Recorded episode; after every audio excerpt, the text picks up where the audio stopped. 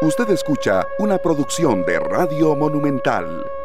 Las 3 de la tarde con 10 minutos. Muchas gracias, Glenn. Muchas gracias a todos los amigos oyentes de esta tarde acá en Monumental, la radio de Costa Rica, cerrando semana, viernes 9 de junio. Y bueno, eh, ha sido un poco distinta la tónica de esta tarde. No ha habido tanta lluvia, la verdad. Eh, vemos una tarde esplendorosa, lindísima, poco tráfico, sinceramente, y eso, bueno, en algunos sectores, en otros no tanto, pero eh, de verdad muy complacidos de llegar a todos ustedes una vez más, sea donde sea que se encuentren. Glenn Montero en la cabina de controles, un servidor Esteban Aronne junto a mi compañero Sergio Castro y con un programa de verdad muy, muy humano. De eso, serio, que a uno no quiero, no quiero de verdad extenderme mucho en la presentación, de esos que le dan a uno las ganas eh, más de vivir y de estar siempre, como dice Cia, imparable. Bueno, así, así mismo lo canta, imparable, y así es parte de lo que tenemos en el primer bloque de esta tarde. Gracias a Glenn Montero en los controles, a nuestros invitados y a quienes nos acompañan en Monumental, la radio de Costa Rica, en Canal 2 Costa Rica, en Facebook también. Así es. Ese FM poderoso, ¿verdad? Que llega a todo Costa Rica y también las redes sociales que nos ayudan a, a llegar a otro a otros oyentes que tal vez no tienen un radio a mano. Esteban, ¿vos tenés radio FM en tu casa? Sí, todavía. ¿Verdad? Bueno, nosotros tenemos que tenerlo, sí, ¿verdad? Sí, sí, Porque somos consumidores de radio. Sí, sí, eh, Somos clientes frecuentes, ¿verdad? Pero he notado en muchos hogares que ya no hay un FM. No. yo creo que tal vez de algunas generaciones hacia, qué sé yo, 40, hacia, hacia abajo, pero en algunos siempre se mantiene el radicito ahí, ¿verdad? Sí, sí, sí. Nosotros eh, tenemos que oír uno arriba, uno abajo, uno un lado en la cocina. Exacto, sí, En la cocina no puede faltar, definitivamente. y con esta canción eh, imparable, ¿verdad? Eh, indetenible, vamos a ver. Este, nosotros creemos en, la fuerza de, los grupos que trabajan, de los equipos que trabajan remando todos a la vez, ¿verdad? Y en una misma dirección. Y de eso va a tratar nuestro, nuestro primer bloque, Esteban, hoy. Sí, así es. Estamos muy complacidos de verdad de, presentar a mm, dos de los representantes de la delegación más grande eh, que Costa Rica haya llevado a unos Juegos eh, precisamente eh, de Olimpiadas Especiales. Nos estamos refiriendo a los Juegos de Verano de Olimpiadas Especiales que van a ser en Berlín, Alemania, del 17 al 25 de junio. Y es lindísimo saber que ya hoy, 9 de junio, por lo menos la mitad de la delegación ya está en Alemania. Entonces, serio, sin más demora, presentamos a nuestros invitados. Les agradecemos muchísimo, ¿verdad? Venir en una tarde de viernes a Viviana Madrigal, ella es la vocera de Olimpiadas Especiales y está con nosotros don Jorge Ramos. Eh, por cierto, nombre de un periodista. Viviana, se me acaba de, venir a la memoria un periodista buenísimo, por cierto. Eh, y, pero él no es periodista, es entrenador de natación, eh, de aguas abiertas y de natación de piscina corta de estos muchachos. muchísimas gracias a los dos por estar acá y de compartir tanto y sobre todo de, representar a Costa Rica en algo tan, tan emotivo y, tan, y sobre todo, de verdad, tan competitivo. Ahí estamos, correcto. Ok, muchas gracias Esteban, Sergio. Y un saludo muy especial, por supuesto, a todos eh, sus radioescuchas. Yo, vea la segunda vez, pero ya me siento como en casa. Muchas gracias, de verdad, y, sumamente agradecidos por parte de toda la familia de Olimpiadas Especiales por eh, la pelota que nos están dando y la que merecen los chicos, porque los chicos son los protagonistas, muchos alrededor estamos ahí trabajando y apoyándolos, pero de verdad que hay mucho, mucho que hablar, mucho que comentarles y necesitamos apoyo y ustedes no lo han dado, así que muchas gracias. Claro, ya vamos a introducir también a Jorge, pero vivan una, una consulta rápida, ¿verdad que por dicha, que no ha sido solo esfuerzo de nosotros, es decir, ya esto como que se está masificando cada vez más? Creo que puede ser todavía mucho mayor, pero sí, sí, ya se va sabiendo quiénes son ellos. Sí, sí, sí, ya hay más interés, eh, ya hay más oportunidad, más espacio eh, de, comentar del tema, de hablar con los mismos chicos, eh, de ir a buscarnos, ¿verdad? Necesitamos más apoyo y sobre todo de la empresa privada, pero los medios de comunicación tenemos un buen espacio y, y eso lo agradecemos porque no es como tal Monumental nos dio un espacio o tal otro medio nos dio un espacio, sino que es dar a conocer lo que estamos haciendo y que Costa Rica entera, toda la población que ustedes tienen, todo el día, la gente lo está escuchando y están conociendo más del, proceso y están muchos informándose hoy que hay una delegación de 146 personas, 70 que ya están en los Juegos Olímpicos, son Juegos Mundiales de Verano de Olimpiadas Especiales. Correcto, serio, porque algunos sabían, pero tal vez no, no a ciencia cierta que en qué país era o qué fechas. Claro que sí. ¿Verdad? Ya hay 70 de la delegación allá en Alemania y quedan en este caso 76 personas acá en Costa Rica, entre ellos ustedes dos. ¿Verdad? Y esperamos que, que esto sea de grandes logros, es como es eh, la costumbre de estos grandes atletas, ¿verdad? Que nos traen de tienen que poner una carreta típica ahí para que todos pasen depositando las medallas en el aeropuerto. Sí, sí, sí, eso, es lindísimo. Y cuidado les quita a usted a ellos las medallas del pecho. Don Jorge Ramos, entrenador de natación, de, aguas abiertas y también de, piscina corta, eh, ¿qué representa para usted eh, este esfuerzo? Nos comentaba que ya lleva eh, desde el 2006 junto a estos muchachos y, bueno, una opinión primero inicial y aquí tenemos algunas preguntas preparadas también. Claro que sí, bueno, primero que todo, como decía Viviana, muchas gracias a ustedes dos por el espacio, a Monumental por siempre abrirle las puertas a, a la inclusión porque en realidad, este, aparte de que sean atletas eh, con algún tipo de discapacidad intelectual, son personas al igual con derechos y con, y con deberes, como cualquier ciudadano costarricense. Y la verdad es que este tipo de espacios uno los agradece, no porque simplemente vayan a ir a competir, no, no, es porque ya, les, ya ellos merecen un, un espacio en la, en la sociedad y, empresas como ustedes y en este tipo de espacios este, es donde se, se hacen visibles estos chicos que durante tanto tiempo este, habían estado un poco, no sé si la palabra correcta es marginados, pero digamos que habían estado un poquito, la verdad creo que cabe. habían eh, eh, estado un poquito, digamos, este, apagados en el tema, digamos, de la visibilidad, de la visibilidad que ellos deberían de, tener en la sociedad. Y aquí estoy a la orden para en lo que les pueda ayudar con todo el gusto. Desde el 2006. Correcto, yo formo parte de Olimpiadas Especiales desde 2006. Iniciamos con un equipo de natación este, amateur, unos juegos en Punta Arenas, con unos chicos de la escuela Miguel Obregón Lizano de Tibás, eh, con mi compañera Patricia Salazar, que ella en estos momentos está allá en Berlín con, los, con los compañeros míos, con los, con los atletas. Iniciamos ahí y prácticamente tiramos a los chiquillos al agua sin, sin más que floten, no se ahoguen porque los profes no se pueden tirar. Y ahí empezamos, eh, empezó una situación casi que se dice como familiar. De hecho, estoy muy orgulloso porque una de mis atletas del 2006 forma parte hoy de la selección, Gretel Siles, que está ah, allá en Alemania. Y eso me llena en lo personal y sé que a Patricia también de orgullo porque la vimos prácticamente desde que usaba unos, unos, unos, unas Googles que parecían los de, lo tenemos, una cuestión enorme, feísima y ya ahora verla en, en, unos, Juegos Mundiales, pues de ahí lo llena de satisfacción y de orgullo, por supuesto. Sí, sí, sí. Y ya tengo varias preguntas de verdad enfocadas en, el tema deportivo. Eh, Viviana, mm, mm, ¿desde hace cuánto se viene preparando eh, la logística eh, de manera deportiva también y sobre todo tomando en cuenta que, que bueno, Alemania no, no, es nada cerca, va hacia el otro lado del charco, hablando así muy popularmente, y la delegación es muy numerosa. ¿Cuánto tiempo lleva todo este esfuerzo? Llevamos más de un año más de un año en el que eh, primero, el primer paso es que la organización nos invita y nos da a conocer cuántas plazas eh, y vacantes tenemos en los diferentes deportes, qué deportes y qué cantidad de atletas, ¿verdad? Porque, por ejemplo, en natación eh, hay ocho atletas que están allá en Berlín, pero en realidad en Costa Rica pueden haber que un proceso de... Cinco mil atletas aproximadamente en natación.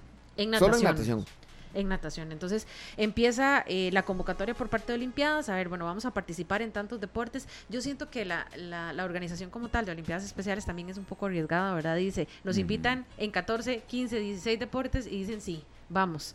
y ya después veremos cómo se soluciona. En el camino vamos viendo a ver cómo se compran todos esos tiquetes y cómo se, se organiza todo. Eh, se decide ir en los deportes que, que, nos invitan y empieza ahora sí por deporte una convocatoria para hacer un una clasificación. Entonces, para seguir con el, el, ejemplo claro de natación, eh, se convocó, por cierto, en la piscina de Heredia, ¿verdad? El Palacio de los Deportes, ahí se hizo una clasificación. Y por eh, pruebas, dependiendo las pruebas en las que también nos invitaron en los Juegos, se hace ahora sí los primeros lugares de las diferentes eh, categorías y pruebas y se va a una tómbola. Eso es otro, otro mm. detalle súper interesante. Eh, en Olimpiadas Especiales, por supuesto que trabajamos en tema inclusión. Entonces, hay muchos que tienen muy buenos tiempos, pero al final solo hay ocho espacios. Entonces, entran a ah, una tómbola por categoría y de ahí se sacan dos o uno, porque hay que sacar también el, el suplente, porque en el proceso puede pasar de todo, de una lesión. Estamos con chicos que muchos no han viajado, los papás, y nos pasa lamentablemente que hay chicos que han salido del proceso porque los papás o en familia decidieron que no, ¿verdad? Y es respetable, ¿verdad? Y es respetable completamente. Tuvimos en este proceso, que, que no voy a decir el nombre, pero sí una chica que ella misma dijo, yo no quiero ir y se toma y se respeta porque ella no quiere ir. Supongo que al entrenador le duele un poco, ¿verdad? Pero no era en natación. No es en natación. era en Ah, otro ok, deporte. En otro deporte. Pero sí, los, los entrenadores estuvieron muy dolidos porque es todo un proceso, participan, eh, juegan, eh, en el caso de otros deportes colectivos eh, también, ¿verdad? Que todo es un equipo, no sé, tengo en mente el, el equipo de fútbol sala que ganó el de San Ramón, dos profesoras que no saben mucho de fútbol, pero decidieron armar el equipo Qué bueno, y lo armaron y empezaron a, a aprender de fútbol y ahorita están clasificados para ir a, a los Juegos Mundiales. E- Ese, ese equipo viaja el domingo, entonces e- es cuestión de, de actitud, de ponerle y así ha sido el proceso. Ya después, ahora sí, entonces eh, se confirma a la organización que vamos en tales deportes, quienes van y se empieza todo el proceso de que cada selección empiece su trabajo, sus entrenamientos, un programa. Como tenemos eh, atletas de todo el país, entonces también se trabaja mucho de forma virtual. Muchos de eh, los atletas, por ejemplo, el, el profesor Jorge es de Quepos, pero él mantiene el seguimiento con sus atletas de forma virtual, por llamadas, por, por planeamientos semanales, se vienen a encontrar una vez al mes, qué sé yo, ¿verdad? Y así todos los deportes. Entonces ya llevamos más de un año y eh, también ha sido todo un año en cuestión de buscar los fondos, los recursos. No solamente son los tiquetes, que en este caso, por ejemplo, nos los dio el ICODER, no son solo los tiquetes. El, el resto de la alimentación y hospedaje está, lo da la organización en Alemania. Es que ellos entrenan, ellos viajan en Claro. cuestión de, eh, hay chicos que vienen de largo, que tienen que desplazarse, que es un mucho el apoyo. Y aquí quiero aprovechar también el espacio para agradecerle a todas las familias. Sí, claro. Las familias hicieron un gran, gran, gran trabajo, no solamente en el apoyo, sino que en recolectar fondos, en comprarles que vayan con las mejores, los mejores trajes de baño. Entonces, se buscó un patrocinador de trajes de baño, pero los papás compraron otro. Se buscaron, no sé, los de ecuestre que van por primera vez, llevan unos trajes lindísimos, las familias buscaron todos esos tipos de patrocinios. Y eso sí, todos los entrenadores y los equipos por aparte trabajaron en buscar muchos implementos deportivos y mucho de lo que ocupan eh, con patrocinadores tocando puertas. Entonces, al final, el camino no ha sido fácil, pero se ha hecho fácil. Sí, sí, sí, sí. Y yo creo que, que no por lo- dicha que ha llegado ayuda de la gente. no es lo sí. mismo. No es lo Ujú. mismo. No, se va haciendo cada vez más, más sencillo. Don Jorge, 17 años, usted ya, digamos que, vean a ver, floten, Sí, ¿verdad? Eh, ¿Cuál es esa sensación 17 años después de ver que no solo el, el apoyo y, y el alcance ha sido mayor, sino ver cómo las delegaciones van, haciendo, van siendo perdón, cada vez mayores? No es lo mismo viajar con cinco atletas a Punta Arenas en aquel, aquella época que ahora saber que van 117 atletas, 107. 107 atletas y, y 29 y 39 pues eh, acompañantes, ¿verdad? Que tienen que estar allá entre asistentes, periodistas, eh, voceros, bueno, la vocera Vivi, que tienen que estar ahí, pero ¿qué se siente? Ver eh, este, es un avión completo. Te digo la verdad, orgullo, orgullo, pero con, con mayúscula y en negrita, como dicen, la verdad. Claro, Y, y, y, y- oportunidad. Y la palabra es oportunidad, porque eso que usted está diciendo es muy importante. A lo largo del tiempo me ha tocado ver muchos, muchos atletas, caras nuevas, que, que, que, se, dan esas, que, se, que se les abren estas oportunidades. Entonces eso lo llena a uno de orgullo, lo motiva a seguir adelante. ¿Por qué? Porque quiere decir que estamos llegando a la población con discapacidad. Por ejemplo, digamos, eh, en otro deporte tenemos un atleta, Freddy, de Turrialba, que va en levantamiento de potencia con 52 años. Ajá. 56 años, perdón. Y la historia de Freddy es increíble. Freddy empezó en un taller levantando motores, corriendo motores de un lado. Yo no sé si viven aquí en esta, en esta, en, en Monumental ya comentó el tema del- el- de, de Freddy, pero verlo a él el domingo pasado haciendo la juramentación, se le erizaba la piel a uno, Claro. en realidad. Sí, sí, sí. O sea, sí. ver una persona de 52 años que pasó invisibilizado durante tanto tiempo, que ahora se le brinda esta oportunidad, eso lo motiva a uno a seguir adelante.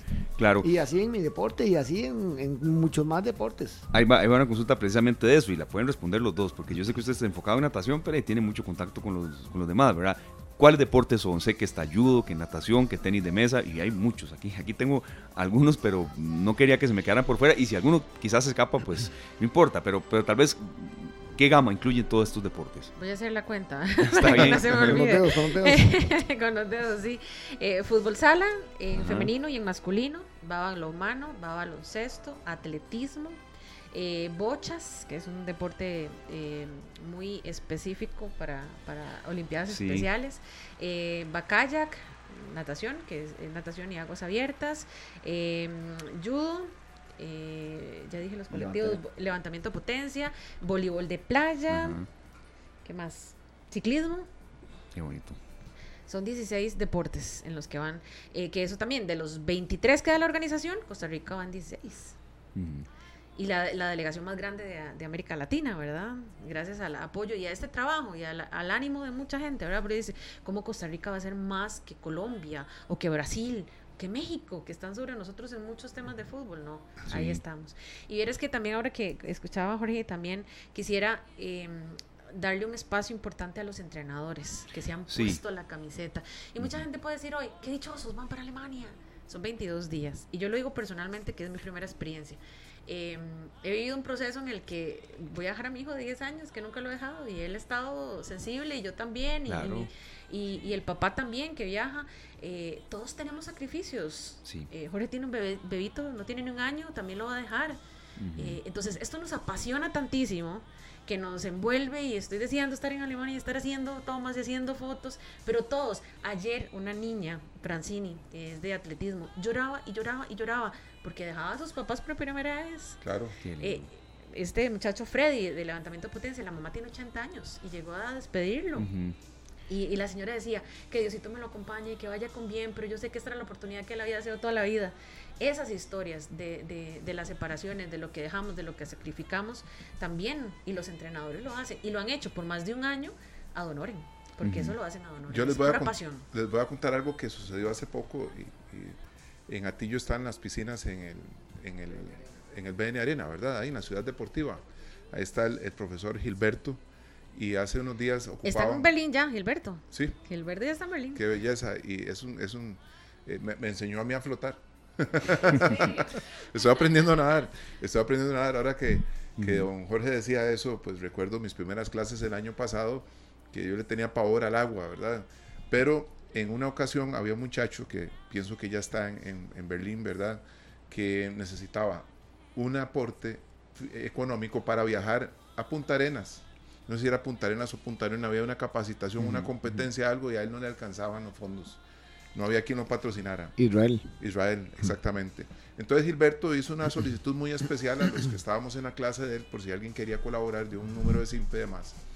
Y alguien llegó a poner una queja en en, las oficinas porque eh, eh, pues como que hizo alusión a que esa plata era para que Gilberto se la llevara para, para Berlín, ¿verdad? Entonces eh, hubo una situación muy incómoda porque teníamos claro que eso no era lo que estaba sucediendo. Era muy auténtica la solicitud y era muy específico. Lo que él estaba buscando era ayudarle a un atleta que necesitaba ir a competir y no tenía los pasajes. Claro. Y, ¿Cierto? Y, totalmente de acuerdo con usted. Un rumor infundado ahí. Que no, y totalmente de acuerdo con, el compañero porque este, nosotros nos dimos cuenta de esa situación, fue muy dolorosa. Ese día teníamos entrenamiento en Herradura. En Herradura, Y eh, eh, Israel es una persona eh, que vive sola, prácticamente los papás este, no ven por él, no se preocupan por él. Entonces, él, él respalda mucho su, su, este proceso, lo ha, lo ha llevado junto con el profesor Gilberto y, contra, y con una compañera de Gilberto, se llama Gabriela, en este momento desconozco el, apellido, pero este, me acuerdo, eh, tuvimos esa situación, aún así Israel se fue para Orotina, eh, perdón, para Herradura. En Orotina perdió el bus, perdió el entrenamiento grupal, obviamente estaba más que justificado, y aún así me llamó y me dijo, profe, ¿ya usted se fue? Y le digo, no, aquí estoy, me dice, estoy llegando aquí al cruce de Herradura. ¿Cómo? ¿Qué estás haciendo aquí? Le digo, es que quiero ir a entrenar. Entonces yo me fui en, mi carro, lo fui a, recoger ahí, al, ahí donde está el, centro comercial ese, y aún así me lo llevé para que él fuera a hacer sus 1500. porque era una, perdón, porque era una toma de tiempos que teníamos que, la última toma de tiempos que teníamos que enviar a Berlín. Sí, era un, requisito para estar allá. Era un requisito. claro. y, y, ese tipo de cosas que, que comenta aquí el compañero serio, este, se dan, desgraciadamente se dan. Pero pero eso más bien lo motiva a uno a seguir adelante.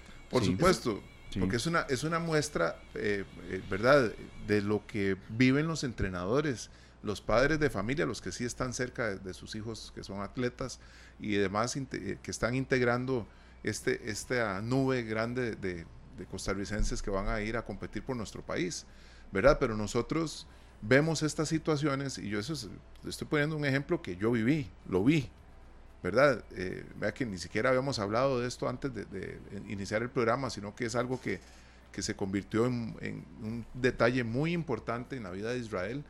Y me imagino que como esta historia, muchos atletas tienen muchísimas historias que, contar y, lidiar con que no solo no me va a apoyar esta persona, sino que va a ir a, poner algunas trabas. Mejor. Miras que tengo una, una, una, anécdota para, esta, para este proceso con una compañera de Punta Arenas, la profesora Kemley. Ella va en bochas. Kemley es una persona que en Punta Arenas, usted dice que, que Olimpiadas Especiales va a organizar un torneo de, de, no sé, de hacer castillos de arena. Ella te lleva 20, 40, hasta 50 atletas. Si vos decís, este, vamos a dar charlas de atleta joven, Kemley te, te lleva a los atletas si, vamos a hacer una competencia de jaxes o de yoyos, Kemli te lleva a los, los, atletas y a cualquier parte del país. Entonces, durante todo el año que usted requiera o que el programa requiera de Kemli, siempre está. Pues resulta que me, me, hizo gracia recibir la llamada de un padre de familia, de un atleta que desgraciadamente para, esta, para este proceso no quedó clasificada, seleccionada, y me dice, profe, ¿cómo hago yo para ser entrenador de Olimpiadas Especiales? Digo, claro que sí, don tal, este, tiene que llevar los cursos, tiene que definir qué deporte es, porque... Pero me llama la atención, le digo, qué bueno, me, alegró que el señor quisiera. Me dice, no, es que la verdad es que ya yo estoy cansado de que Kemley sea la que vaya a pasear siempre. Porque Kemley, porque Kemley tuvo la oportunidad de ir a mediados de año, perdón, a, finales del año pasado, a la Copa Detroit. Entonces resulta que le digo yo, ah, no, no, perdón, usted es que está equivocado. Vamos a ver. Kemley, primero que todo, no va a ir a pasear. Kemley va a ir a desarrollar un trabajo muchísimo más delicado que el de cualquier, eh, que cualquier persona se pueda. Porque va a estar allá con atletas bajo su responsabilidad que van a ir a una competencia internacional mundial. Sí, y ella se lo ha ganado a lo largo del tiempo. Kemley no es hasta ahora eh, de, de, que la sacan y que va a pasear. No, no, no. Kemley tiene 12 años de estar en el programa y usted ha sido testigo porque usted ha llevado a sus hijas a todas las convocatorias que, que Kemley ha hecho. Entonces ese tipo de cosas se dan y es doloroso porque uno ve, vea, Kemley, Kemley, es una, es una persona que tiene un hijo con discapacidad, tiene un síndrome de Down. Y usted ve a Kemley en los entrenamientos, en las concentraciones, en lo que ella pueda, con tal de, de asistir, ella anda con su hijo. Sí. Sí, sí. Entonces son, son, son, son temas un poco... No, no, y, después viene, como, como decía Viviana, la separación por tanto tiempo y estoy seguro que ustedes también tienen sus otros trabajos, ¿verdad? Sus otras obligaciones y, y, las dejan, las dejan, que yo no diría que es un sacrificio, es de verdad un estilo de vida que le llena mucha satisfacción. Usted se imagina, Esteban, la belleza de poder asistir a, a unas Olimpiadas, en unos juegos de estos en los que uno ve la emoción de los muchachos y, y el premio que es claro. la satisfacción, ¿verdad? Hay dos participaciones aquí de, eh, eh, compañeros en redes sociales que queremos compartir con ustedes. Ana Isabel Arce Quesada nos dice bendiciones y muchos éxitos. Ana, Lucía Pérez Zamora nos dice loable esfuerzo, escaso apoyo. Felicitaciones a sus dignos representantes. Gracias a los dos. En esto escaso apoyo, sí quiero hacer una pregunta, Esteviana.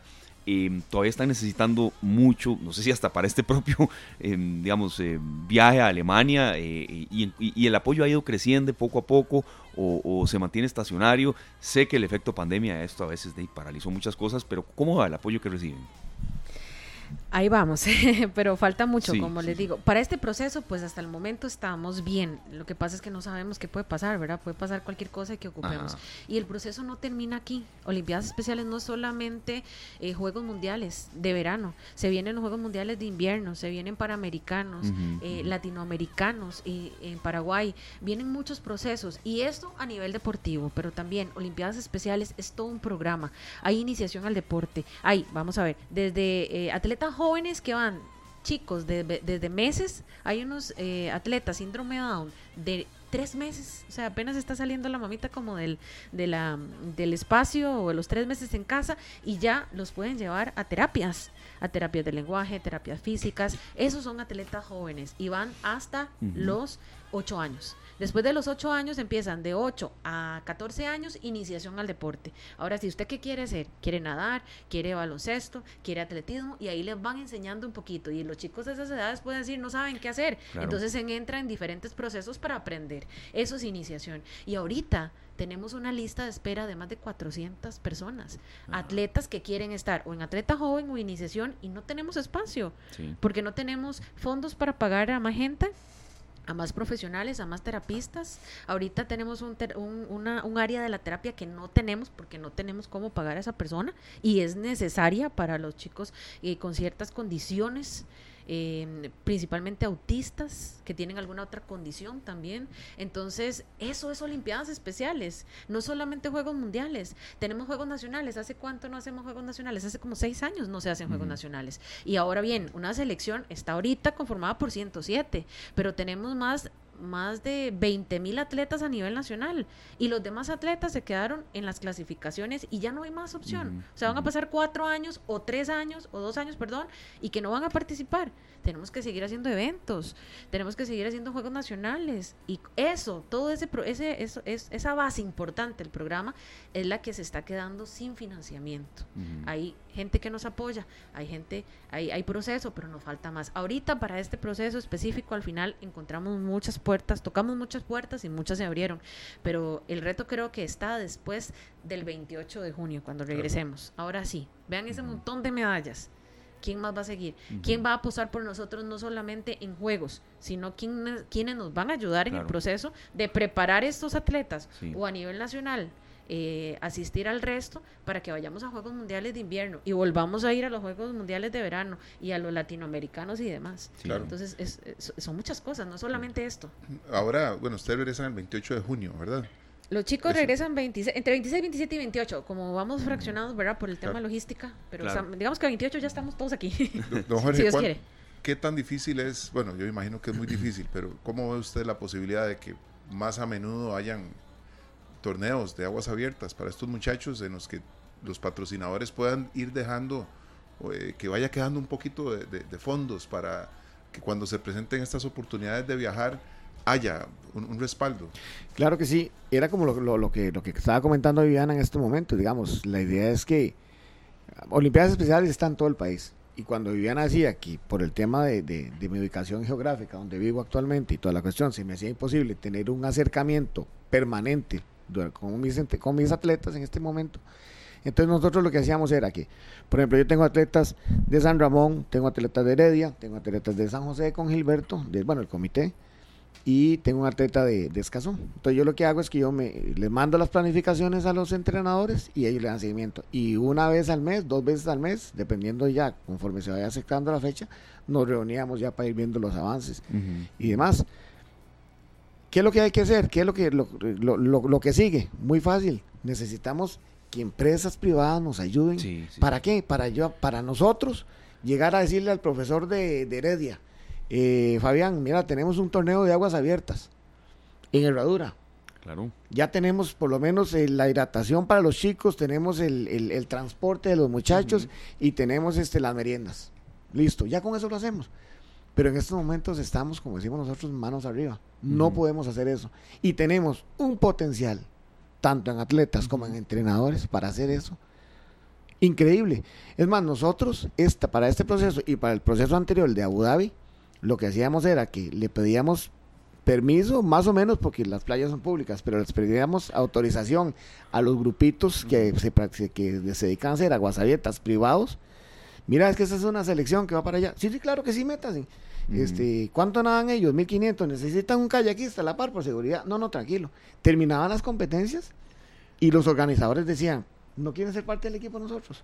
Formen parte del equipo nosotros. El nivel que tienen esos chicos está por encima de cualquiera de los que están aquí. ¿Me entiendes? Entonces ahí es donde uno se va a ir recostando un poquitico. Claro, obviamente, cada uno se tenía su, su, su, hidratación, tenía sus fruticas y toda la cuestión lo mío o lo de nosotros era, déjenos participar. Sí, sí, sí, sí. ¿Me entiendes? Entonces, y eso para hablar puntualmente de aguas abiertas.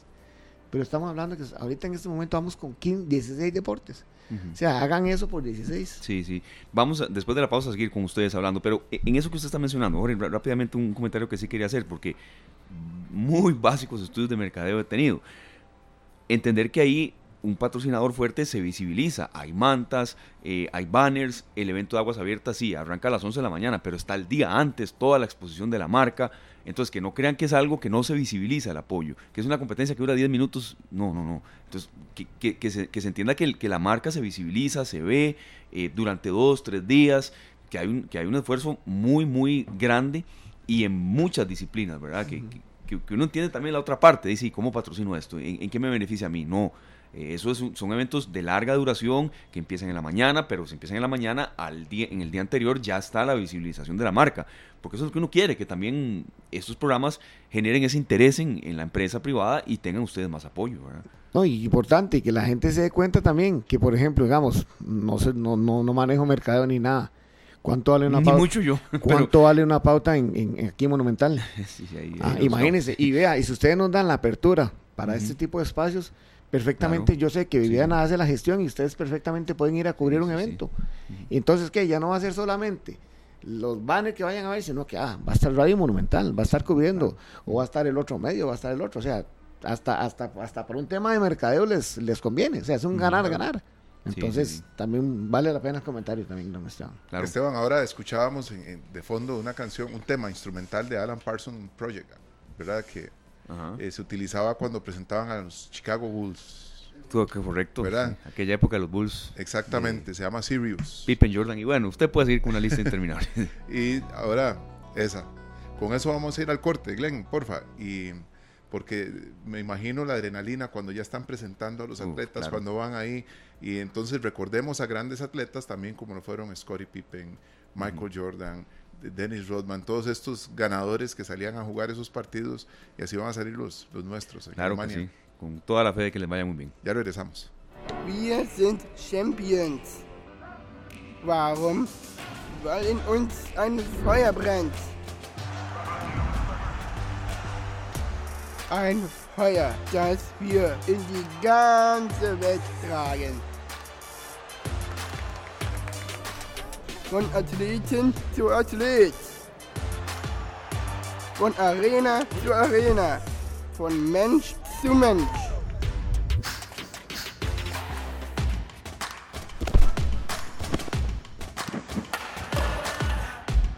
von einer Revolution, die wir mit einer Flamme gestartet haben. Zu den Weltspielen von heute bis zu dir.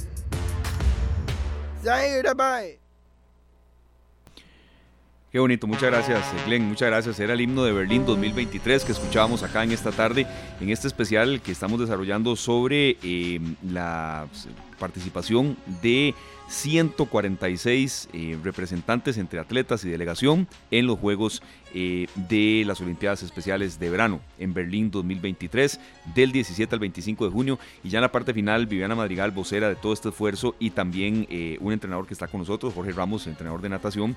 Viviana, ¿qué mensaje al costarricense, verdad? quizás una pregunta un poco pues cliché, pero yo sí, yo sí creo que el tico tiene que enterarse cada vez más de estos esfuerzos ya se va masificando, pero todavía me parece que falta aún más. Eh, porque cuando ellos vuelven cargados de medallas, sí, sí, es, es, es de verdad muy emotivo y sobre todo muy aleccionador. Hace unos años, cuando se fueron a los primeros juegos, eh, en que fue en Estados Unidos, después Shanghái, que ya en Shanghái empezaron a tener como más eh, visibilización, digamos, en Costa Rica y que nos diéramos cuenta que existieran. Hoy estamos en la era de las redes sociales. Ah, Ahorita Eh, ese va a ser mi trabajo allá y además eh, lo están haciendo eh, todos los chicos que tienen redes. Entonces yo creo que los costarricenses vamos a tener muchas opciones para darnos cuenta qué está pasando.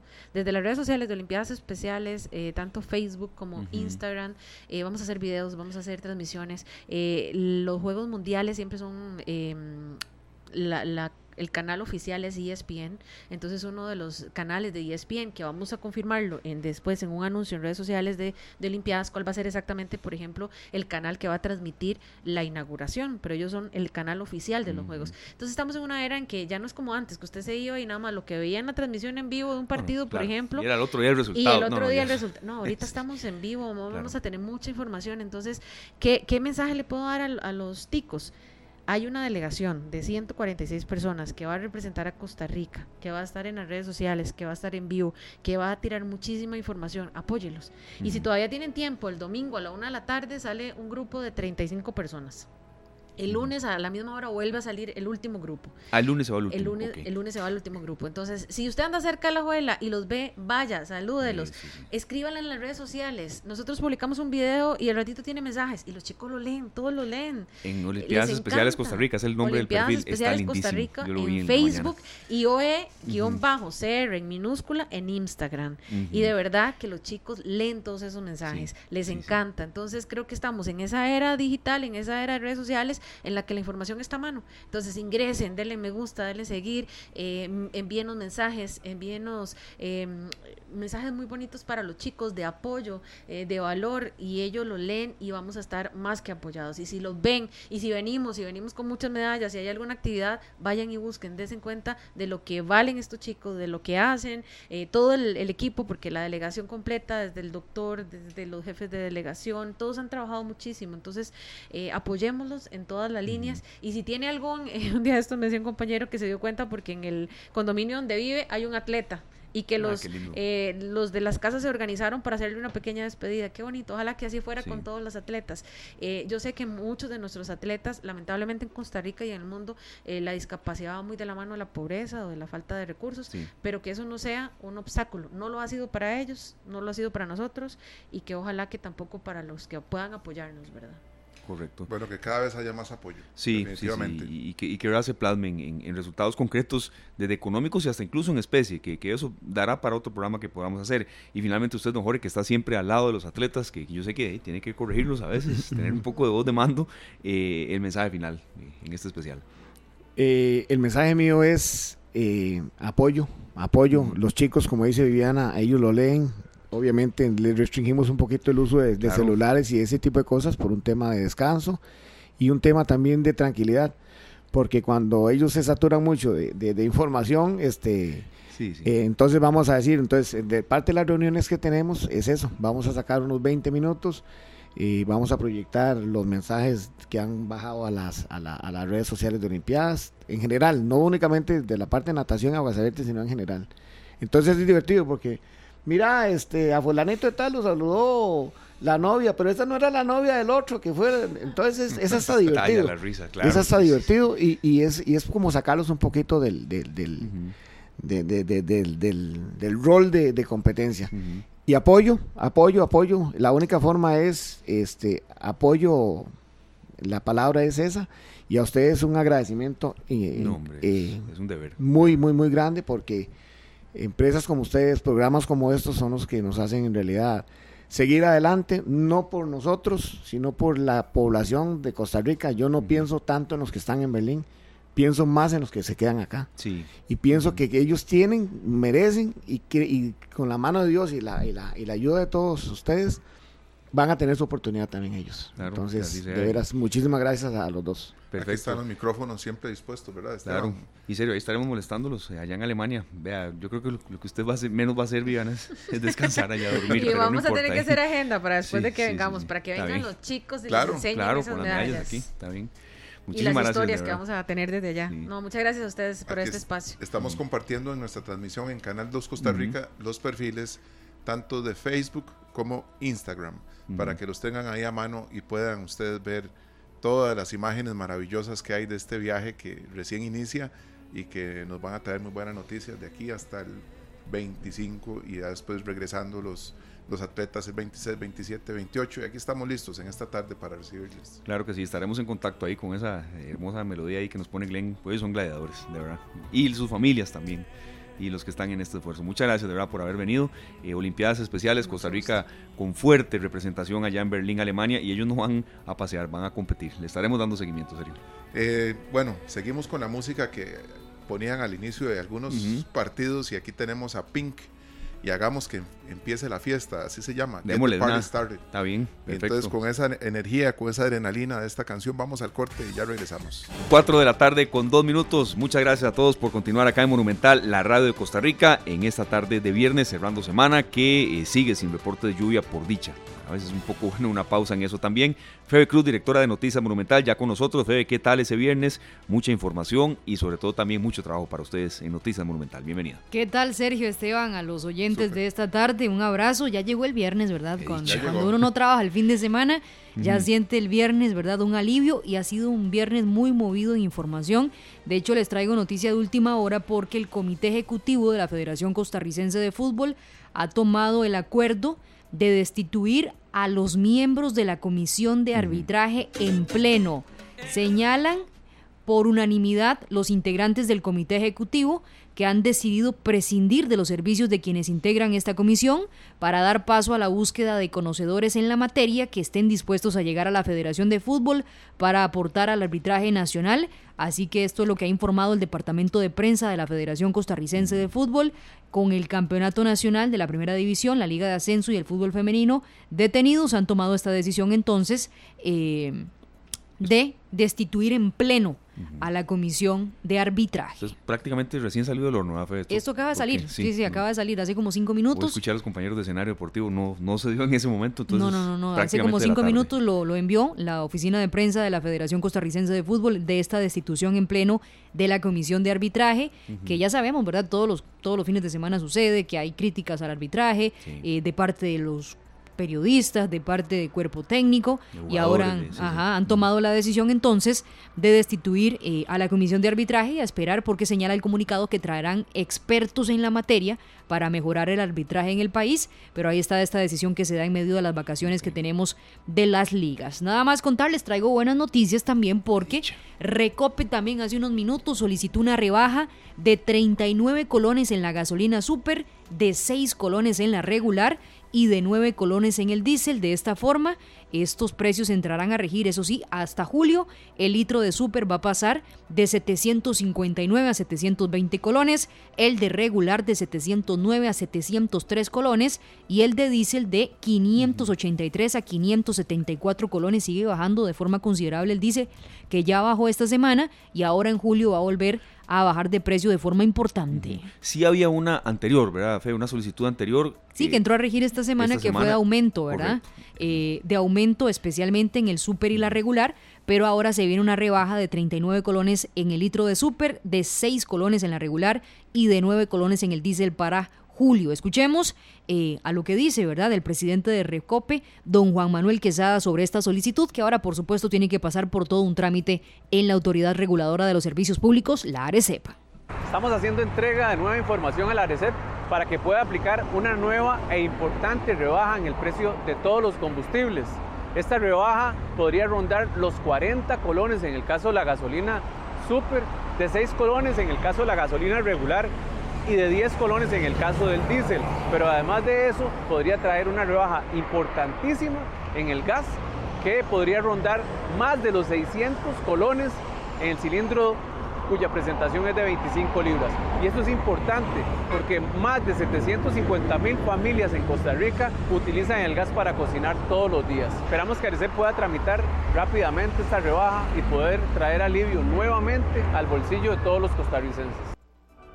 Ahí está la buena noticia que traemos esta tarde. De hecho, según la institución, esta rebaja responde a que durante el periodo del 13 de mayo al 8 de junio, Recope compró combustibles más baratos que en el periodo pasado, esto debido a que el precio internacional bajó y ahora nada más a esperar que esto pase por la ARECEP para que en julio disfrutemos de una rebaja en el precio de los combustibles. No, es que son, son, son cantidades altas, ¿verdad? A veces, oye, que es un colón, dos colones, bueno, pero esto sí fuertes, que dicha. Casi 40 colones, ¿verdad? En el litro de súper, así que una buena noticia para este viernes para todos los conductores. Las últimas dos noticias que hemos tenido, a pesar de que los aumentos no eran muy muy grandes, pero eran aumentos. Sí, al final, sí, claro, uno lo va sintiendo en el bolsillo. eran 22 colones, la última que hablamos, ¿verdad? En el súper, sí. En el súper, ¿verdad? Y ahora de 39 la rebaja, pues va ganando. Y sí, hay, compensa, ¿verdad? Como decimos popularmente. Bueno, decía Esteban que hoy estamos sin lluvias, ya luego del paso de la onda tropical número 6 ayer por el país, que generó algunos incidentes, especialmente en el Pacífico. También generó el cierre de la ruta ahí en Cambronero, en el sector de Los Chorros,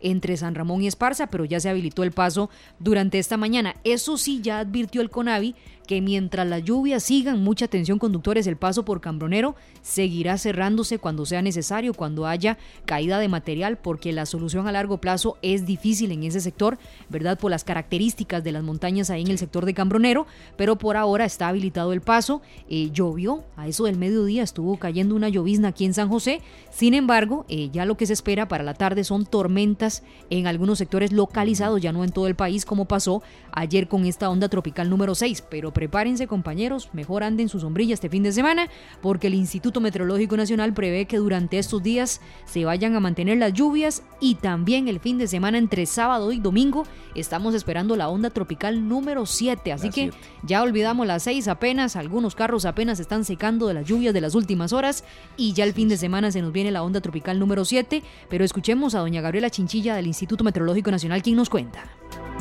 La onda tropical número 7 hoy viernes está entrando a Panamá, al este de Panamá.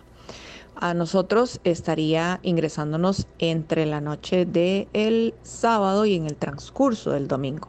Esto estaría haciendo que se mantengan las precipitaciones, no necesariamente aumentarlas, sino mantenerlas, porque de por sí ya el viernes y el sábado se vislumbran como días también bastante lluviosos por otras condiciones más locales como la zona de convergencia intertropical y otros sistemas que inestabilizan la atmósfera, es decir, que hacen que esté propicia para precipitaciones eh, fuertes, prolongadas a lo largo de la tarde y parte de la noche en varias zonas del país. En general, durante el fin de semana y también durante el domingo con el paso de la onda, tendríamos aguaceros con tormenta en el Valle Central, en la zona norte, en Guanacaste, en el Pacífico Central y Sur y en las montañas del Caribe.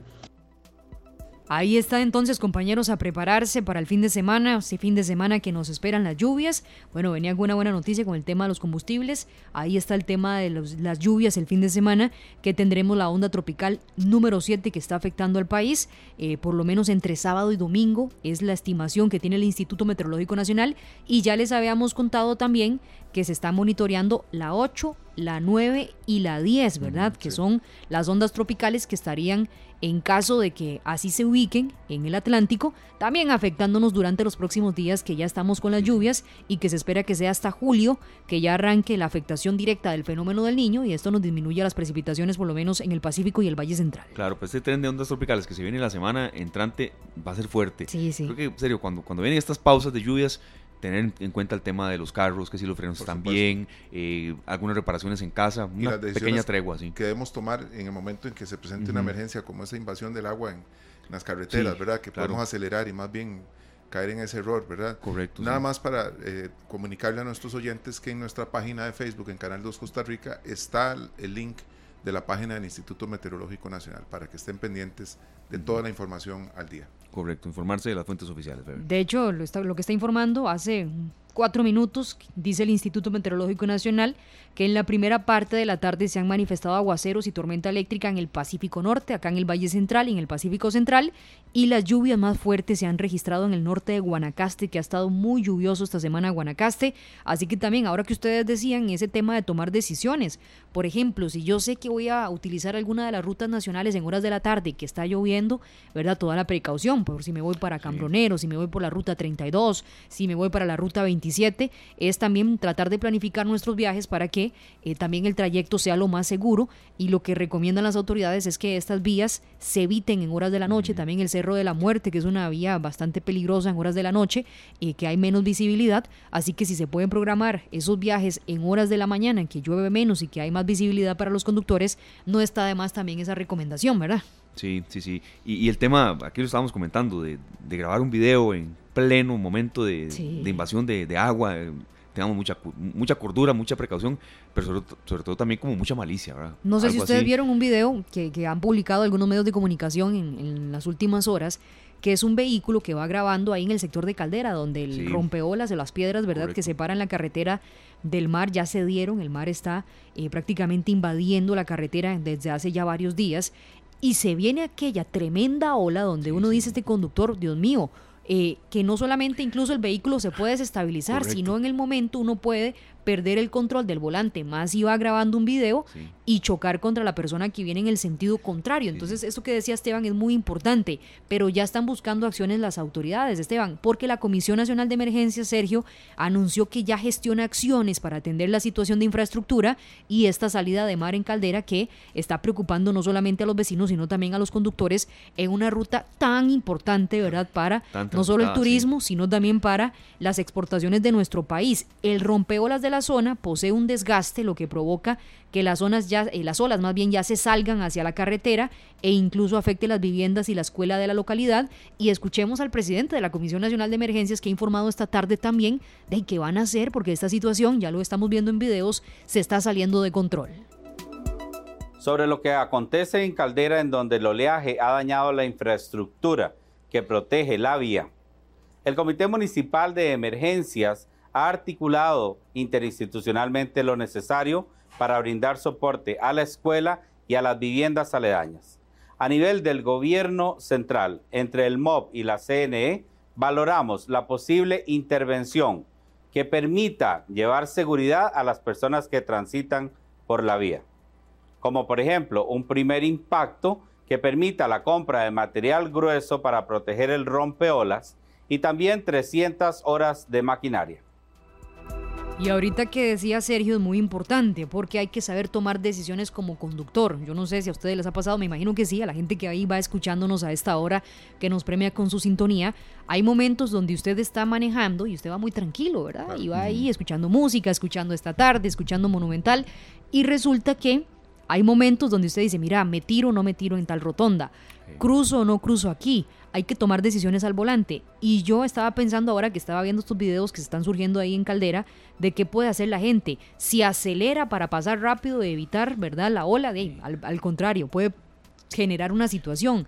Y si va muy lento también es ir muy concentrado porque si le cae la ola en el parabrisas, si usted pierde la visibilidad, lo mejor es ir con el volante con las dos manos, bien concentrado, no andar grabando, porque sí, eh, lo que vimos en este video que se ha hecho muy viral durante este viernes es que de ahí se tira la gente y cuando se dan cuenta están prácticamente al frente del vehículo que viene en el sentido contrario. Así que la velocidad también a tomar decisiones de no tirarme rapidísimo, pasar esto rápido, ¿verdad? Dicen que, que al mal paso darle prisa. No, no, no, no, es concentrarse, agarrar el volante con las dos manos, ir despacio, eh, para que usted, si en el momento que usted va pasando eh, sucede esta situación que ya lo estamos viendo muy recurrente en estos últimos días, pueda tomar decisiones eh, responsables al volante. También muy importante si, si es un periodo no, periodo no muy, muy largo, ¿verdad? En que uno pueda también esperar y no pasar por ahí. Si uno puede hacerse a un lado y esperar un rato a que eso baje, que merme un poco y poder avanzar, porque no todos tenemos, yo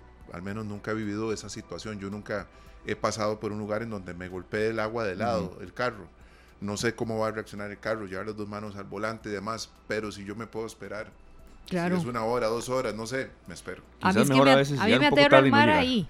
A mí me aterra el mar en, en, en, la playa. Yo le tengo favor al mar ya verlo a, la par de mi carro no sé qué sentiría. Entonces, por eso, de ahí, si usted puede evitarlo, sabemos que miles de conductores no pueden hacerlo porque les decíamos es una ruta importantísima. Por trabajo mucho, mucho, sí. Pero sí, sí, se está complicando. Ya la Comisión Nacional de Emergencias, como escuchábamos al presidente de la comisión, va a tomar acciones en las próximas horas. Una información más que les quiero agregar, porque les decía, ha sido un viernes sumamente noticioso.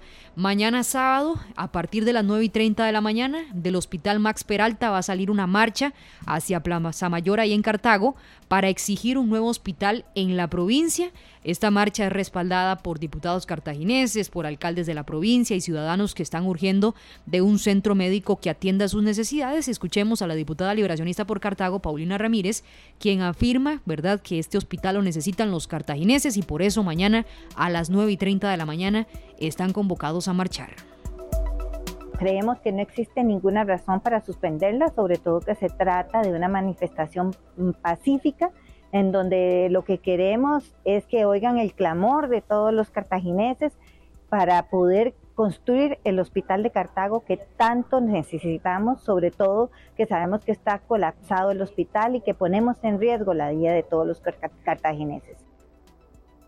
Ahí está, marcha mañana, 9 y 30, se va a complicar el centro de Cartago para los conductores también. Además, el Ministerio de Obras Públicas y Transportes anunció un paso regulado en el sector de La Lima para mañana. Así que, bueno, si usted puede evitar salir o entrar a Cartago este sábado, hágalo, porque si las condiciones del tránsito se van a complicar tanto por esta manifestación como por este paso regulado. A las 7 de la noche, compañeros, vamos a hablar también, ¿verdad?, de una nueva alerta de tiroteo que suspendió las clases este viernes en el Liceo de Costa Rica. Hablaremos también, si usted tiene que ir mañana a la Feria del Agricultor, les vamos a contar los precios y un montón de temas más. Por ejemplo, AGECO, eh, la Asociación Gerontológica de Costa Rica está informando de que el año pasado recibieron 355 llamadas, prácticamente una llamada diaria por violencia contra o por denuncias de violencia contra adultos mayores. Este tema lo vamos a tocar a las 7 de la noche para que no se lo pierdan y otras informaciones más. Además, lo que ya les contábamos y confirmábamos ayer, Joel Campbell ya hoy también fue presentado oficialmente con todos los medios. Ayer se presentó en una actividad especial que realizó la Liga Deportiva Alajuelense para presentarlo también ante la ciudadanía. A través de Repretel Canal 6 tuvimos la cobertura, pero ya hoy conversó con los medios de comunicación y escuchemos lo que dice la nueva estrella de la Liga Deportiva Alajuelense, Joel Campbell. No, bueno, son tres años que Dios primero y todas las cosas salgan bien, pues se puedan extender. La verdad que me siento contento. Obviamente que todo dependerá de los resultados y, de mi y de lo que yo hagan al campo. Así que bueno, depende de mí. La verdad que yo soy muy tranquilo, sé lo que soy capaz y espero cumplir con la expectativa tanto de la directiva, del equipo y la afición. La verdad que me siento súper feliz por todo el recibimiento, los mensajes en redes sociales. Y bueno, yo siempre he expresado mi, respeto hacia la institución, nunca he tratado o he hablado mal de, lo que fue la liga en su momento para, para mí cuando comencé en el fútbol. Entonces yo creo que la gente siempre tiene ese aprecio también por lo que he hecho por la selección. Entonces creo que es un ambiente muy bonito y espero poder cumplir con las expectativas y hasta más para, para formar un bonito vínculo y que perdure por el tiempo. Primero, mi posición natural, normal, es 9. Ni Carlos ni, ni Yosimar son 9, son extremos, entonces por ahí tampoco es que le quite espacio. Y lo segundo, yo creo que más bien para ellos es bueno, es competencia. Yo creo que la competencia siempre va a ser mejor a los jugadores, mejor al equipo. Y entre más fuerte sea la competencia, más va a crecer Carlos, más va a crecer Johan, más va a crecer Joel, más va a crecer eh, Aarón, más va a crecer cualquier jugador. Entre mejores jugadores en el equipo, más competencia y mejor va a crecer la institución. Ahí está Joel Campbell ya. Así es, ya en declaraciones un poco más extensas, respondiendo preguntas y demás. El número 12 será el que utilizará, un número histórico, ¿verdad? que usó Pablo Gavas, por cierto y el 26 de julio es que arranca el próximo campeonato. Así es, de hecho ahorita será Copa Oro, ¿verdad? Donde eh, definitivamente estará Joel Campbell, uno de los jugadores más importantes de la Selección Nacional de Costa Rica. Transmisiones que tendremos aquí a través de Monumental de la Copa Oro. Y ya luego, como dice usted, el 26 de julio arranca el Campeonato Nacional. También invitarlos a las 7 de la noche porque continúa muy constante la actividad en el volcán Rincón de la Vieja. De hecho, hoy se reportó una a la 1 y 30 de la madrugada, así que ya los empresarios turísticos de Guanacaste están reportando una afectación del 30% en la caída de reservaciones y en la caída de ingresos económicos que eh, los ha estado afectando estos días por el tema de las erupciones en el volcán Rincón de la Vieja. Lo que le están diciendo a los turistas es vengan, aquí es seguro. Eh, obviamente hay un anillo de seguridad alrededor del macizo para evitar cualquier incidente, pero sí hoy externaron las preocupaciones porque este tema de las erupciones les está afectando ya económicamente allá en el sector de Guanacaste. Perfecto, Fede, muchas gracias y gracias Sergio. Un oyente nos aporta esto, Rolando Castilla, Castilla sin imaginar si va pasando uno en una moto se lo lleva a la ola. Así, eso es más, más difícil, ¿verdad? Más difícil, más difícil. Pero bueno, a las 7 los esperamos. Mañana nos tomamos un cafecito a las 9 de la mañana aquí en Monumental con autómatas. Mañana hablamos de los pros y los contras de la inteligencia artificial, así que quedan invitados 9 de la mañana.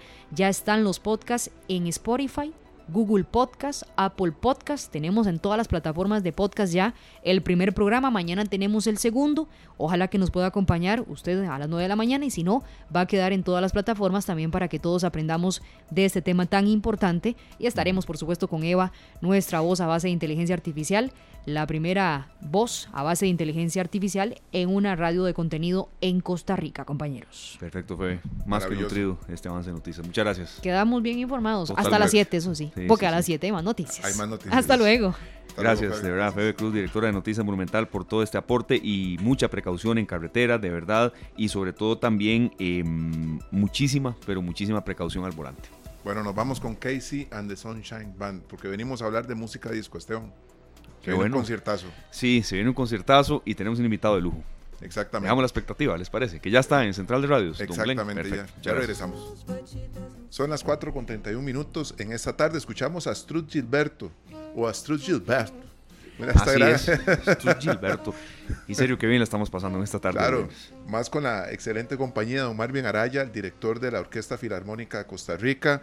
Nosotros felices, pero esta noticia pues impacta al mundo, no solo del bossa nova, no solo la música de Brasil, sino también eh, a los amantes del jazz en general, porque este disco en el año, el disco de Stan Getz con Joao Gilberto, que aparece Astrud Gilberto ahí como que casi no están los créditos y, y el mismo Stan Getz quiso que, que, de alguna manera los créditos fueran solo de él. Esta canción, eh, a pesar de este, de este solo de saxofón en, el que es eh, impecable, sin la voz de Astrud Gilberto no, no, pasa nada. Don Marvin, necesito que me acompañen en esta conversación y Esteban, por favor, porque Ahora, yo, un, invitado de lujo, Don Marvin Araya, director de la Orquesta de estar una vez más con ustedes, me encanta. Yo te tengo que confesar tengo que confesarte algo importante.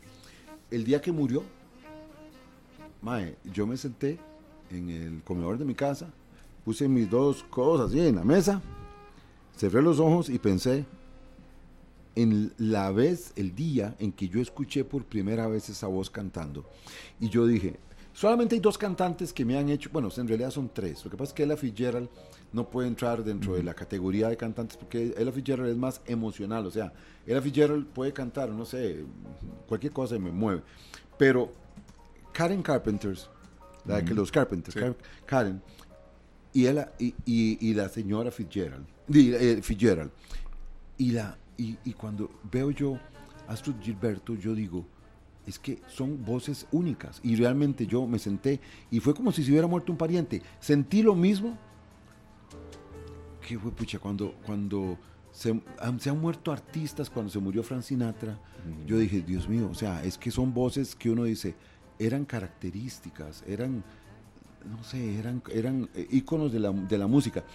Y mucha gente no sabía ni quién era, no sabía ni cómo se llamaba, no sabía muchas cosas, ¿no? Stan Getz tenía un sonido y una una parte, pero coincido plenamente con vos. Si no hubiera sido por esa voz, yo no creo que la gente hubiera consumido tanto a Stan Getz. Porque otros discos de Stan Getz no fueron tan famosos. Este disco con esa voz fue famoso.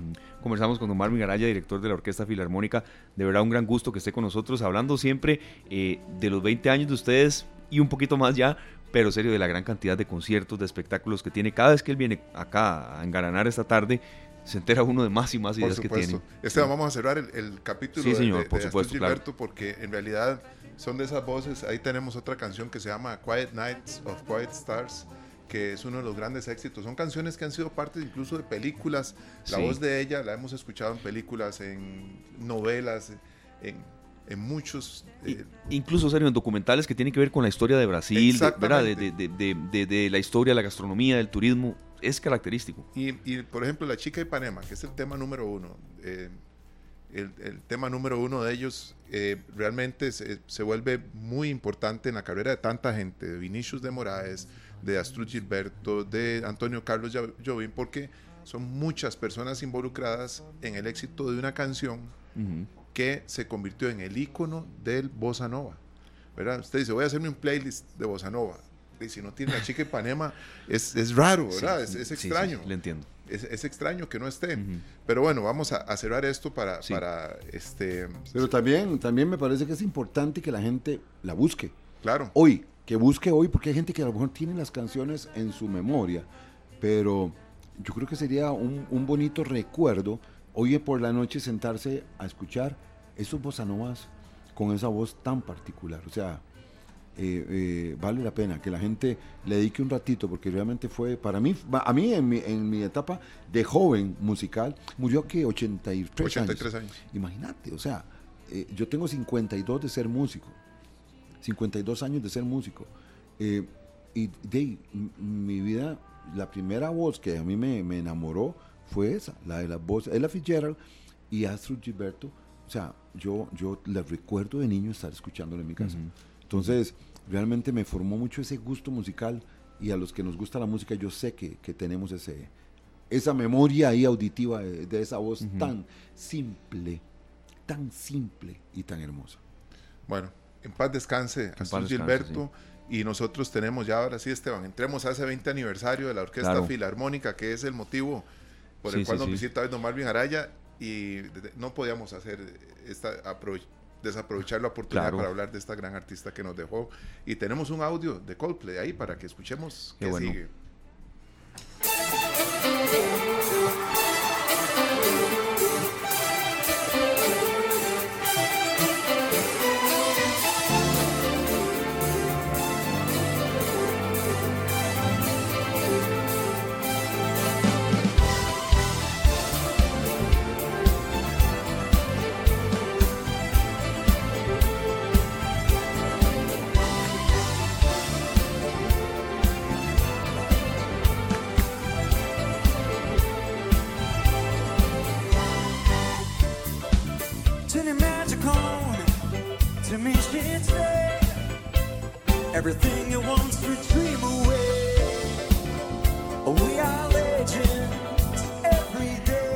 Es Coldplay. No, es la Orquesta Filarmónica. No, es la Orquesta Filarmónica. Claro. No, es Coldplay. Qué manera. Ah. Esto que ustedes están escuchando, por supuesto, es la banda británica formada en Londres en, 1996, Coldplay, pero es la Orquesta Filarmónica. Sí, estamos nosotros, los que están sonando somos nosotros. sí, que gente a veces piensa, ¿están usando? No, es la Orquesta Filarmónica. Eh, y eso me llena mucho de orgullo. Estos 20 años de la Orquesta Filarmónica han servido para que el público de los más diversos géneros musicales vaya a una sala a sentarse a escuchar. Que es algo muy, es algo nuevo, porque la gente estaba acostumbrada a ir a los bares, a los pops, a, los salones de baile, a escuchar y, y ahí entre cervecitas y hablando y conversando y todo, se oía la música casi de fondo. La Orquesta Filarmónica le dice, usted quiere escuchar salsa, usted quiere escuchar boleros, usted quiere escuchar rock, usted quiere... No hay licuadoras que lo hagan, que lo aturdan ni que lo distraigan. Siéntese en una sala de concierto, le pongo una orquesta al frente, que no, no tenés en todo lado, ni en todos los países del mundo. Tenés una orquesta dedicada 100% a hacer música pop, música popular. Entonces, ¿qué hacemos? Subimos el nivel de los artistas, porque ahora yo tengo que prepararme porque voy a estar en el escenario cantando frente a un público que está exclusivamente escuchando. y tengo una orquesta que yo no puedo contratar ni puedo pagar por mis medios, que me la ponen. Y tras de eso me pagan, le pagan al cantante para que se presente y lo haga de la mejor manera. Entonces vieras que yo me siento súper orgulloso del nivel que hemos obtenido y estar haciendo, por ejemplo, la semana antepasada, Ángeles Azules sábado y Iron Maiden domingo, pueden preguntar a la gente que estaba, a los oyentes. Hay gente que fue, hay gente que fue a los dos. Y ahora el sábado tenemos, mañana tenemos música disco, el sábado a las 4 y a las 8 de la noche, y el domingo, este domingo, CarPlay. Bueno, ¿El domingo a qué hora es? Perdón, disculpe, serio, perdón. ¿El domingo Coldplay a qué hora es? El domingo Coldplay es a las 3 y a las 7 de la A las 3 y a las 7. Ok, y tenemos entradas. Ya vamos a decir qué va a pasar con esas entradas porque no, no, nos vamos a llevar nosotros, Esteban. No creo que duren mucho. ¿Verdad que no? No, no, se la llevan los oyentes. Eh, aquí hay una, una, pregunta muy interesante porque... Eh, ¿cuánta gente va a ver a la Filarmónica que no es precisamente amante de los grupos a los que se les rinde un tributo? O sea, que son seguidores de la Filarmónica. Dicen, bueno, la Filarmónica va a tocar Iron Maiden, jale a ver de qué se trata. Bueno, esa pregunta es muy interesante. Te voy a contar, te voy a contar una anécdota muy simpática hace como, no sé, 15 años, no, no, menos, menos, 12 años, 11 años, no me acuerdo precisamente. Hicimos un concierto de eh, Pink Floyd.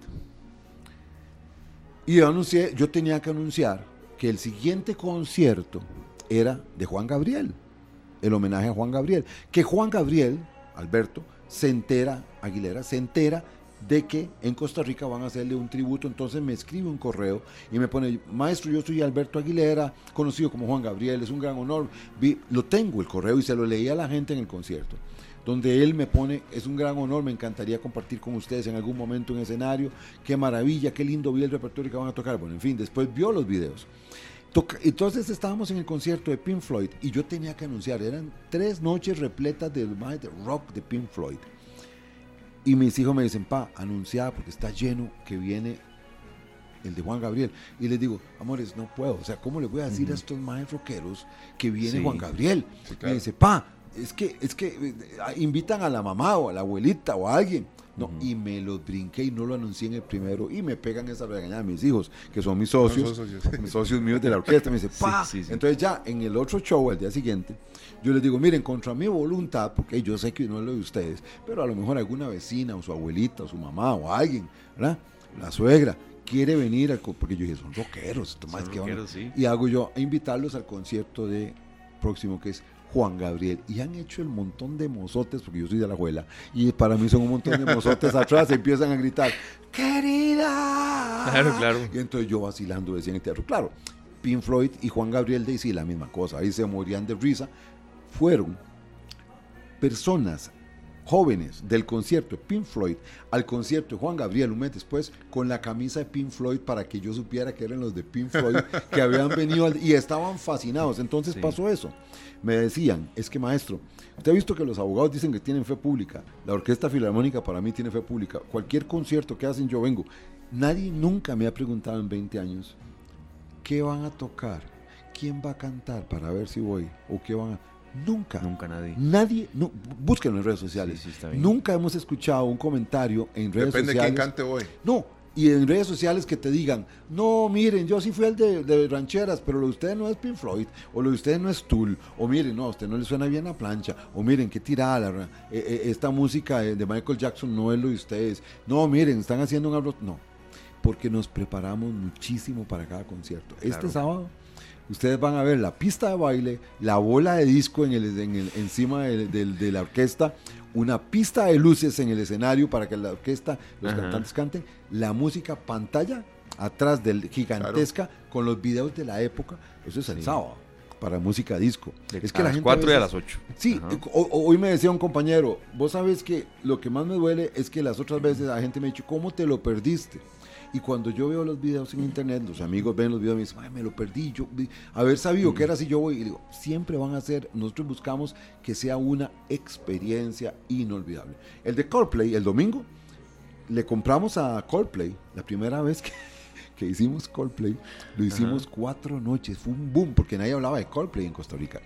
Terminamos el concierto el domingo y el miércoles anuncian que viene Coldplay. Entonces yo vacilaba y les decía, eso más seguro vieron qué éxito nosotros allá. Vamos se picaron y se picaron claro. Eh, se llenaron ellos llenamos nosotros. Marvin Araya me dicen el profeta en la etiquetera en e-ticket porque yo dije mira hagamos Luis Miguel hicimos Luis Miguel cinco noches con Eduardo Aguirre. Terminamos el concierto y a la semana anunciaron que venía Luis Miguel. Anunciamos a Juan Luis Guerra este año. Vean la programación en enero. Anuncio yo 5 de agosto, Juan Luis Guerra. ¿Quién viene mañana? Juan Luis, Guerra. Anuncié a Nodal, la Orquesta Filarmónica. Véanlo, véanlo. Ahí está en enero anunciando la temporada. Cristian Nodal, lo mejor de Cristian Nodal con la Filarmónica. Y viene Nodal. Anunciamos Ángeles Azules. Ángeles Azules. Bien. Entonces la gente me vacilaba y me decía, viera el susto mío cuando usted anunció Michael Jackson. lo, van a resucitar. Vean, en serio, usted como, como productor de este, de este bloque, y gracias a, usted, serio, y a Don Marvin por estar acá, ¿le parece si, si rifamos estas tres de una vez? Claro que sí, ¿son tres o son cuatro? Son, tres, dobles. Tres dobles para Coldplay. Entonces, 905-222-0000. de la tarde? Esta es de la tarde, sí. a eh, las 3 de, la tarde. 3 de la tarde. Es lindo, sale a las 5 y se va a tomar algo, a comer Correcto. algo. claro que sí. Entonces, esa es la información, muy bien, la, información oficial. Es a las 3 de la tarde, es eh, precisamente en el Teatro Melico Salazar el domingo 11 de junio. Y ya usted me está diciendo, Glenn, que hay gente esperando. Entonces, eh, vamos a conversar con la gente un poquito. Muchas gracias, Glenn, y muchas gracias a ustedes que nos están llamando. Ir a ver a Coldplay el próximo domingo tres entradas dobles a las 3 de la tarde. Con la Filarmónica, no, es que hay gente que dice, me dijeron que íbamos a ir a ver a Coldplay. Esteban, la orquesta filarmónica. la orquesta filarmónica como, como la habíamos estado escuchando. Entonces, conversamos con ellos, eh, 905-222-0000. Eh, usted nos dice, Glenn, cuando ya tenemos la primera llamada. Y muy buenas tardes, bienvenidos acá a Radio Monumental esta tarde. ¿Con quién hablamos? Hola, mi nombre es Ana Durán. doña Ana Durán va para ver a la Orquesta Filarmónica interpretando a Coldplay. Sí, sí señor. Qué bien, perfecto. ¿Cuál es su segundo apellido, doña Ana? Fernández. Doña Ana Durán Fernández, ¿de dónde nos llama? Eh, en este momento estoy en carretera, pero soy de San Ramón. Qué bueno. ¿Le gusta la Filarmónica? Sí. Sí, señor. Qué bueno, perfecto. Bueno, entonces eh, le deseamos lo mejor. Ahí nada más no corte la llamada y ahí nuestro compañero Glenn le toma los datos a Ana Durán Fernández para... Ahí luego ya nosotros nos comunicamos con usted, le damos todo el proceso para que pueda ir. Es una entrada doble, pero para las 3 de la tarde, ¿verdad? En el Teatro Melicor Salazar. ¿De cuándo? Eh, domingo a las 3 de la tarde.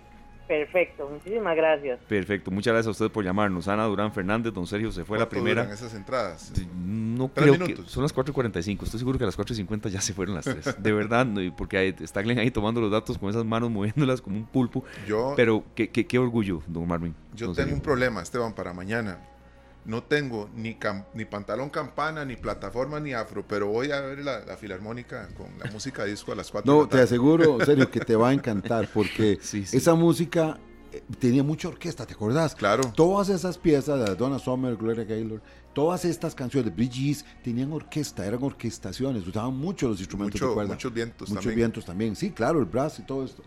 Entonces va a ser una experiencia maravillosa para los que vayan. ¿Hay otra llamada? Claro. ¿La recibe usted, don, Marvin, le parece? clarísimo. Dígame, buenas tardes, ¿con quién hablamos? Buenas tardes, caballero, con Carlos Víquez.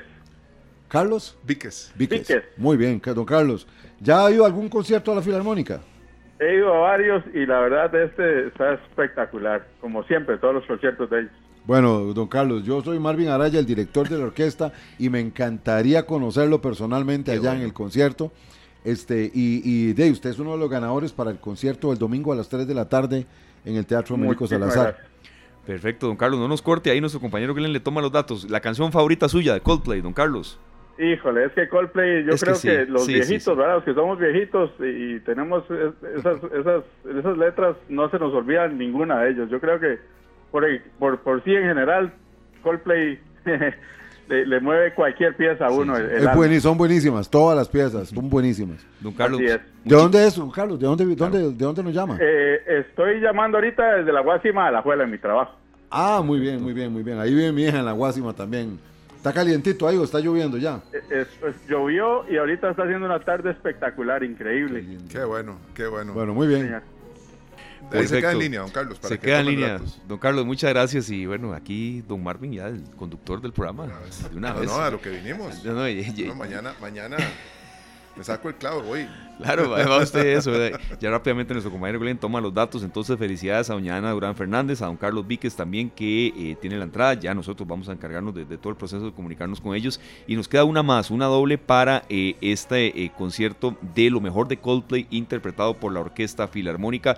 Em, ¿Cómo notan la respuesta de la gente, don Marvin? Me imagino lo placentero para usted y todos los músicos que están con usted de ver siempre los, espectáculos llenos. es la verdad. La, orquesta nació, el eslogan de la orquesta cuando, cuando fundé la orquesta es hacer feliz a la, a la gente a través de la música. Sí, sí, sí. Y algunas personas a veces no han entendido, o pues, sí han entendido, pero digo yo, no comprenden la, lo importante que es administrarse música.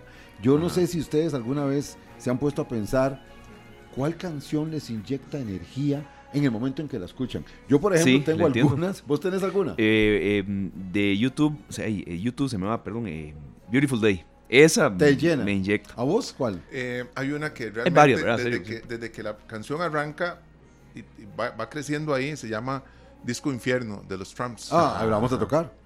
Esa canción, o sea, para mí, esa canción Creo que no te lo pierdas. Sergio, vas a gozar. Voy, a ir mañana a las Vas a gozar mil. Depende un poco de lo que uno esté, ¿verdad? Me pone Iron Lion Zion y no queda nada en la ducha. Ok, bueno, ves, entonces, la gente, por ejemplo, a mí, Maquinolandera, la versión de Los Blancos con Oscar de León, ah, para, yo escucho eso y yo en el carro, cuando tengo que hacer un viaje, cuando yo voy a Liberia a comprar chicharrones, Yo no sé por qué se ríe. No era por voy, voy a Liberia a comprar, a, comprar chicharrones. O sea, yo me monto en mi carro y le digo a Tatiana, mi novia, vamos a comprar chicharrones. Y nos vamos a Liberia a comprar en el Super Spiti, en la carnicería Oando, porque Edgar Silva es el que me embarcó, me los enseñó. Después de comprar esos, cama, esos chicharrones, yo no te compro. Y tengo congelados en el refri, compro tres kilos, me pego. Y cuando alguien a Liberia le digo, mira, ¿podrías hacerme un favorcito? Andame a comprar y me traen por encomienda, me han mandado chicharrones. Bueno,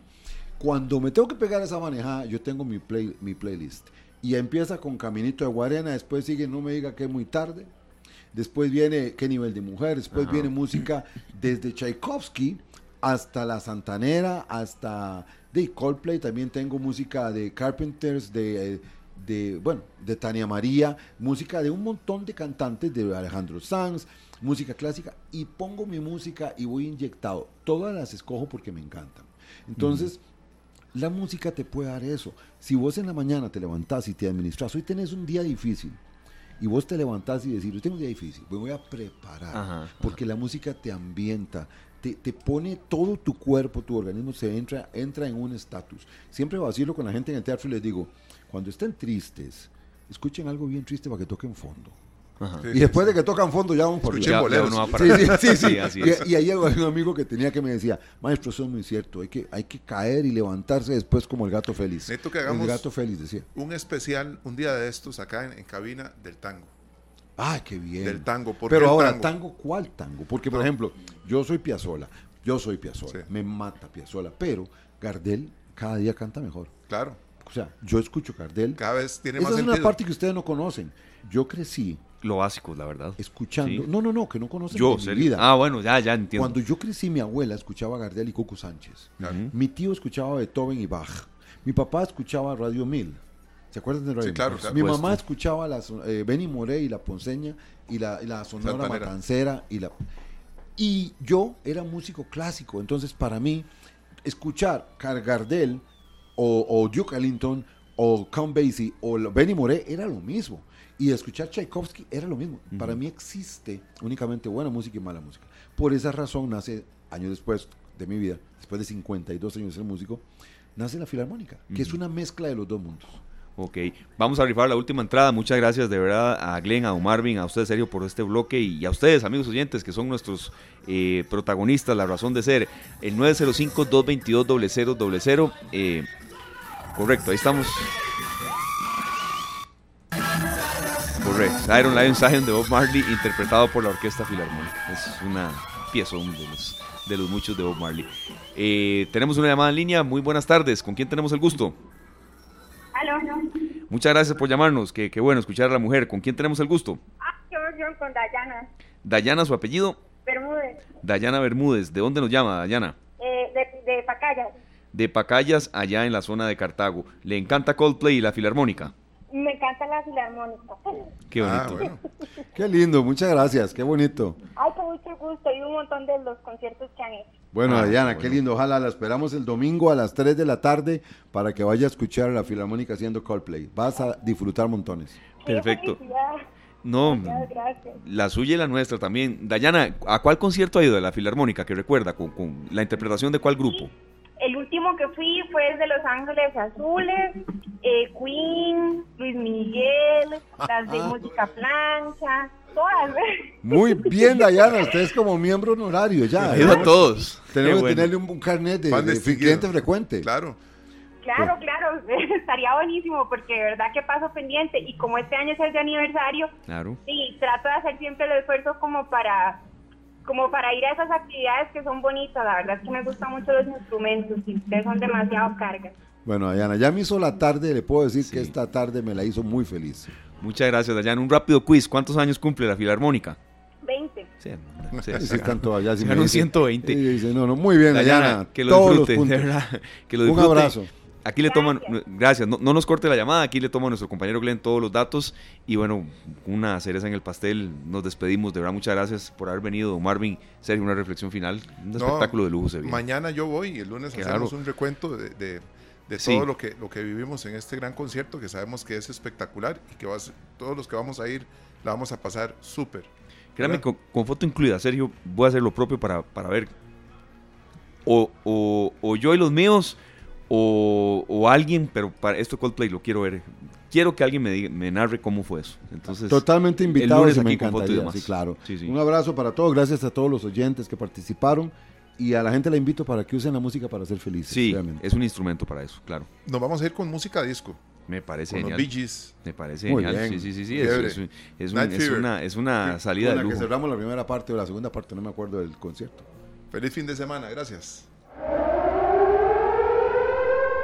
Este programa fue una producción de Radio Monumental.